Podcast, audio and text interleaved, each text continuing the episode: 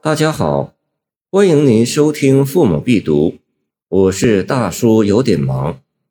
二十四诗品《司空图》含蓄，不着一字，尽得风流；语不奢难，若不堪忧。事有真载，与之沉浮。如露满酒，花时返秋。悠悠空沉，呼呼海鸥。浅深聚散，万曲一收。含蓄，我想应该有三个特征。一是语言简练，二是真意蕴藏于内而不显露于外，三是言虽尽而意无穷。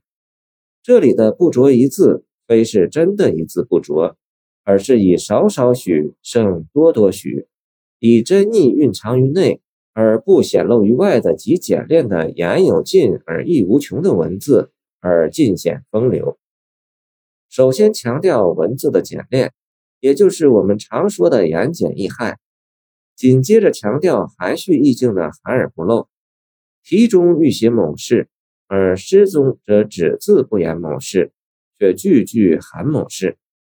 如语句并不涉及艰难痛苦，却使人读来不堪其忧，也就是意在言外的意思。下面则是从老庄哲学的角度来进一步阐释含蓄意境的特点。真载语出《庄子齐物论》，指不以人的意志为转移的宇宙万物运行的内在规律。秉持这种真载，宇宙万物之升降沉浮皆归之于自然。而诗歌意境的含蓄也正是如此，非人力之所能强制，而是事有真载与之沉浮，呈现出自然的态势，好像露酒一样，容器虽满。仍然散漏不尽，又好像花开之时遇到了秋寒，则寒而不露。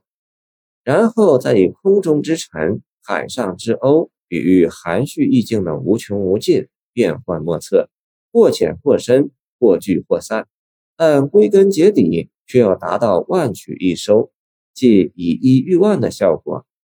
这里我们可以举几首唐人的闺怨诗看看：李白《玉阶怨》。玉阶生白露，夜久寝罗袜。却下水晶帘，玲珑望秋月。金昌绪春怨。打起黄莺儿，莫教枝上啼。啼时惊妾梦，不得到辽西。张仲素春归。袅袅城边柳，青青陌上桑。提笼望彩叶，昨夜梦渔阳。皆不言怨字。得其怨却浓郁深沉，读罢而引人久久沉思。谢谢您的收听，我的 QQ 号码幺七二二九二二幺三零，欢迎您继续收听我们的后续节目。如果你喜欢我的作品，请关注我吧。